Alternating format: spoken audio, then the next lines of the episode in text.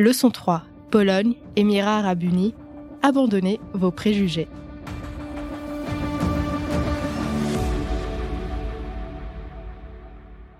La carrière de François démarre chez Air Liquide avant de s'orienter vers le secteur de la santé. En 2007, il arrive chez Johnson Johnson, entreprise qui lui offre la possibilité, quelques années plus tard, de vivre une première expérience à l'étranger. Il y avait euh, derrière ce projet de partir euh, à l'étranger un projet personnel euh, que je partageais avec Cécile, mon épouse. On avait vraiment cette envie tous les deux d'avoir une expérience dans d'autres contrées, d'autres pays et faire l'expérience d'autres pays. J'avais d'ailleurs exprimé ce souhait et j'avais rencontré des, leaders chez Air Liquide pour justement faire aboutir ce projet, mais ça ne s'est pas fait.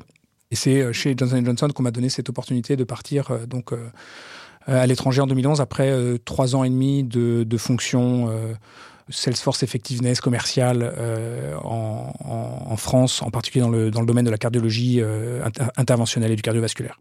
J'avais été assez ouvert sur les pays où je pourrais aller parce que c'était vraiment ce désir de découverte d'autres choses. Et donc, c'était pas euh, la volonté d'aller dans une destination particulière, mais c'était plus la question de, ou le projet de prendre du recul par rapport euh, au, pays où j'avais été élevé, où j'avais fait toutes mes études, euh, alors à l'exception de certains stages, mais donc de, de pouvoir faire ce, cette prise de recul et cette prise de connaissance aussi sur son pays, mais aussi sur soi. et donc, j'avais été assez ouvert. Et il avait été question dans un premier temps de partir euh, en Turquie pour un, pour un poste de, de directeur de business unit. Euh, et donc j'étais en relation avec, euh, avec le general manager de la Turquie à ce moment-là. et je me souviens très bien qu'on s'était et on en discutait avec avec Cécile, mon épouse, donc sur et on se projetait déjà sur où est-ce qu'on allait potentiellement s'installer, etc. Et puis Cécile s'était mis en relation avec certaines personnes qu'on connaissait par par connaissance et qui étaient installées là-bas à Istanbul. Euh, pour apprendre 15 jours avant le départ que finalement euh, ça ne se ferait pas, que euh, le marché dont je devais m'occuper avait fait l'objet de, de, remaniements importants et, et, donc il n'était plus question de, de, recruter un directeur de business unit pour le, pour le cardiovasculaire. Et à l'époque, le, le, directeur général de Johnson Johnson MedTech en France d'abord m'avait m'avait appelé pour me dire qu'il était absolument désolé du fait que ça se passait pas parce que c'était quand même un peu dernière minute. Euh, et puis euh, euh, pour me dire que quand même il allait continuer de, de faire travailler son réseau pour voir où est-ce que des opportunités pouvaient se pouvaient se présenter. Et il est revenu un mois plus tard pour, pour me proposer, et je sentais bien qu'il n'était pas très à l'aise à l'époque sur la proposition, pour me proposer d'aller en Pologne. Donc euh, l'anecdote veut aussi que euh, j'avais discuté avec mon épouse, euh, avec donc avec elle des pays dans lesquels on pourrait éventuellement se projeter, et elle avait probablement plus d'avis sur la question que moi, et elle avait travaillé un petit peu pour pour les pays de l'est avec avec Vinci, chez qui chez qui elle travaillait à l'époque, et elle elle m'avait expliqué que si on pouvait éviter d'aller dans les dans les pays de l'est qu'elle trouvait un peu gris, ça lui plairait bien. Euh, et donc je me souviens que quand je lui ai annoncé euh, que euh, on m'avait proposé euh, la Pologne, j'ai essayé de lui expliquer que c'était en Europe du Nord et pas en Europe de l'Est, mais qu'elle n'avait pas été totalement convaincue par ma, réponse. Et finalement, nous sommes allés en Pologne pour notre grand bonheur, parce que je dois dire que, alors la Pologne, c'est un pays dont on dit souvent qu'on y va en pleurant et qu'on en part en pleurant. Euh, nous n'y sommes pas allés en pleurant. Euh, nous, y sommes, nous sommes allés euh, avec cette volonté de découvrir justement quelque chose d'autre, comme j'expliquais tout à l'heure. et c'est un pays qui est très attachant auquel on, s'est beaucoup attaché pour, plusieurs raisons. D'abord, c'est un pays qui est, vraiment ancré dans la culture européenne et qui est très francophile. Il y a beaucoup de, de Polonais qui sont très attachés à la France. Hein. On peut penser aussi aux liens historiques euh, qu'on a avec, euh, avec ce pays.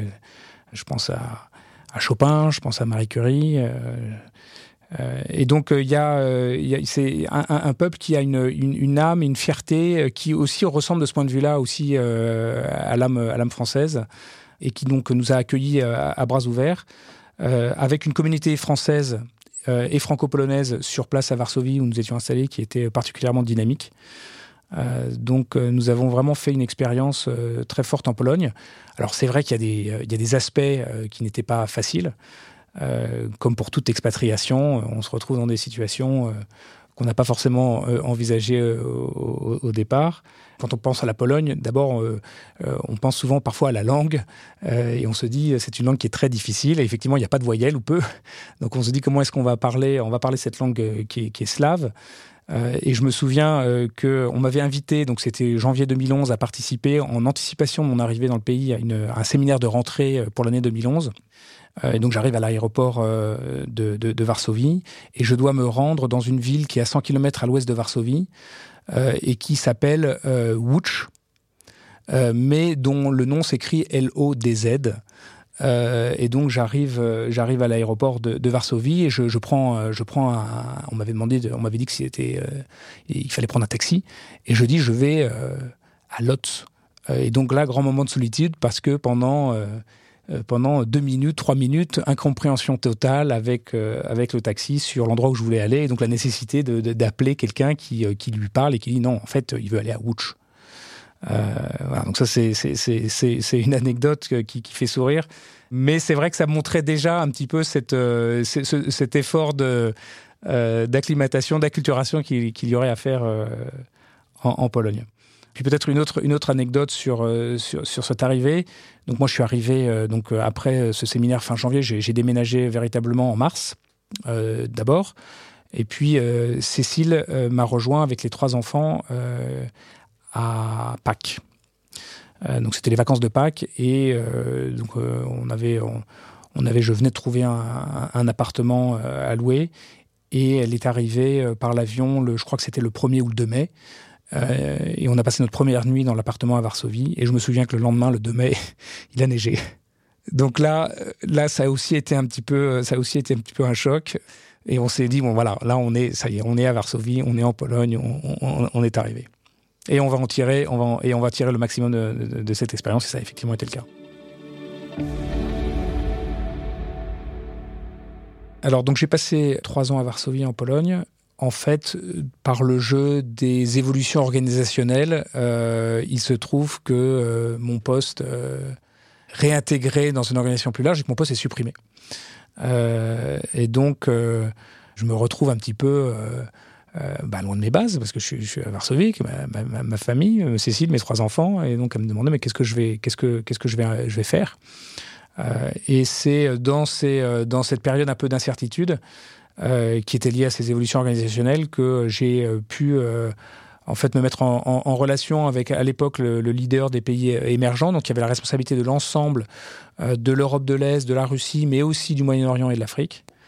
Euh, et qui euh, m'a dit euh, écoute, j'ai rien pour toi à, Varsovie. là, on vient de changer l'organisation, donc c'est plus possible. Mais en revanche, si ça t'intéresse, tu peux prendre une responsabilité pour moi, pour mon équipe, sur une ligne de produits pour l'ensemble des pays émergents.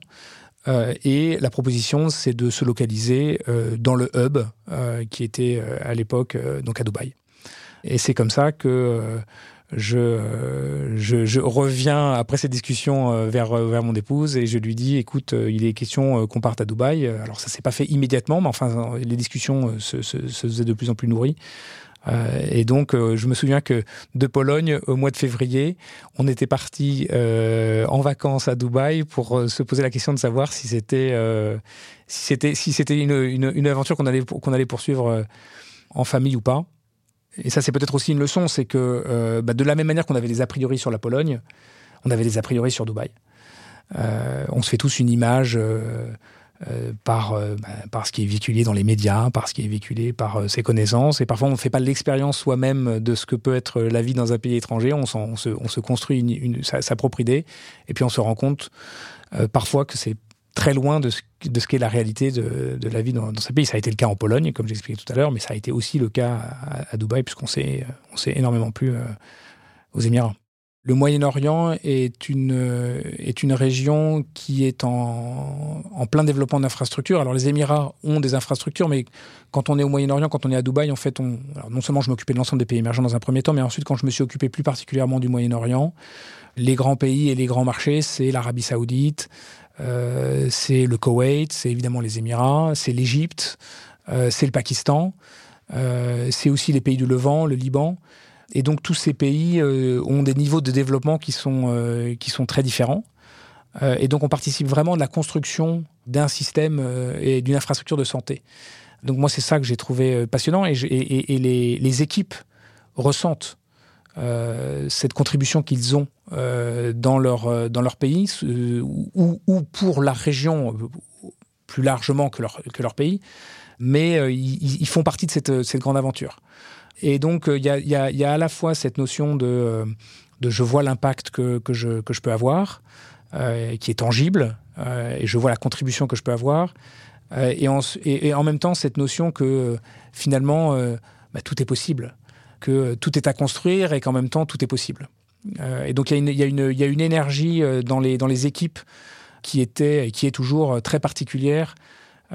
je trouve, en tout cas, ça a été mon expérience au, Moyen-Orient parce qu'on avait souvent des, collaborateurs qui avaient grandi en Palestine, en Égypte, euh, en Jordanie, euh, parfois euh, dans des conditions très difficiles, qui avaient encore leur famille dans ces pays-là et qui en arrivant ensuite pour travailler pour Johnson Johnson en fait contribuaient à soutenir financièrement ces, familles hein, qui étaient encore dans leur pays d'origine. Et donc cette, notion qu'ils avaient un impact sur leur, communauté, sur leur famille, mais au, sens large sur le, sur, sur le système de santé. Et donc, il y, voilà, il y avait cette, espèce d'optimisme, il y a cette espèce d'optimisme, cette espèce d'énergie qui est contagieuse.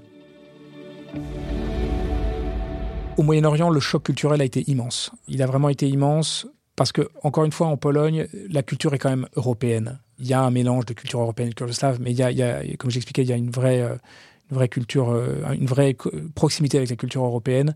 Au Moyen-Orient, on est dans un autre monde. Les codes sont pas les mêmes, la manière de travailler, les manières de travailler ne sont pas les mêmes. Pour donner pour donner un exemple, euh, la langue, les, euh, on, parle souvent, au, les, les, verbes sont au passé euh, dans leur forme de base. c'est pas un infinitif, c'est une forme passée. Et ça traduit le fait que on n'est pas dans une planification, dans une forme d'anticipation. C'est des notions qui sont. Il y a beaucoup de volatilité sur ces marchés. Donc on est beaucoup moins dans l'anticipation, la planification, la théorie comme on peut l'être euh, dans le schéma euh, euh, d'éducation et de formation en France. Et donc ça, ça, nécessite une forme de, flexibilité et d'adaptabilité qui m'ont beaucoup déstabilisé au début.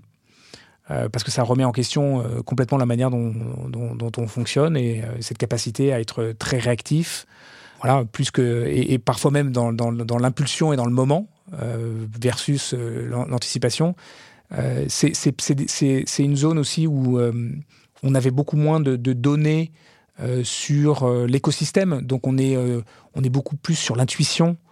Euh, donc ça c'est pareil, ça, challenge beaucoup les, les, modes de, fonctionnement que, je pouvais avoir euh, développés en tant qu'ingénieur et la formation classique que j'ai eue. Et puis il y a aussi ce côté euh, euh, qui m'a beaucoup appris, euh, ce côté très émotionnel. C'est l'émotion versus la raison. Alors après, il faut trouver le juste équilibre.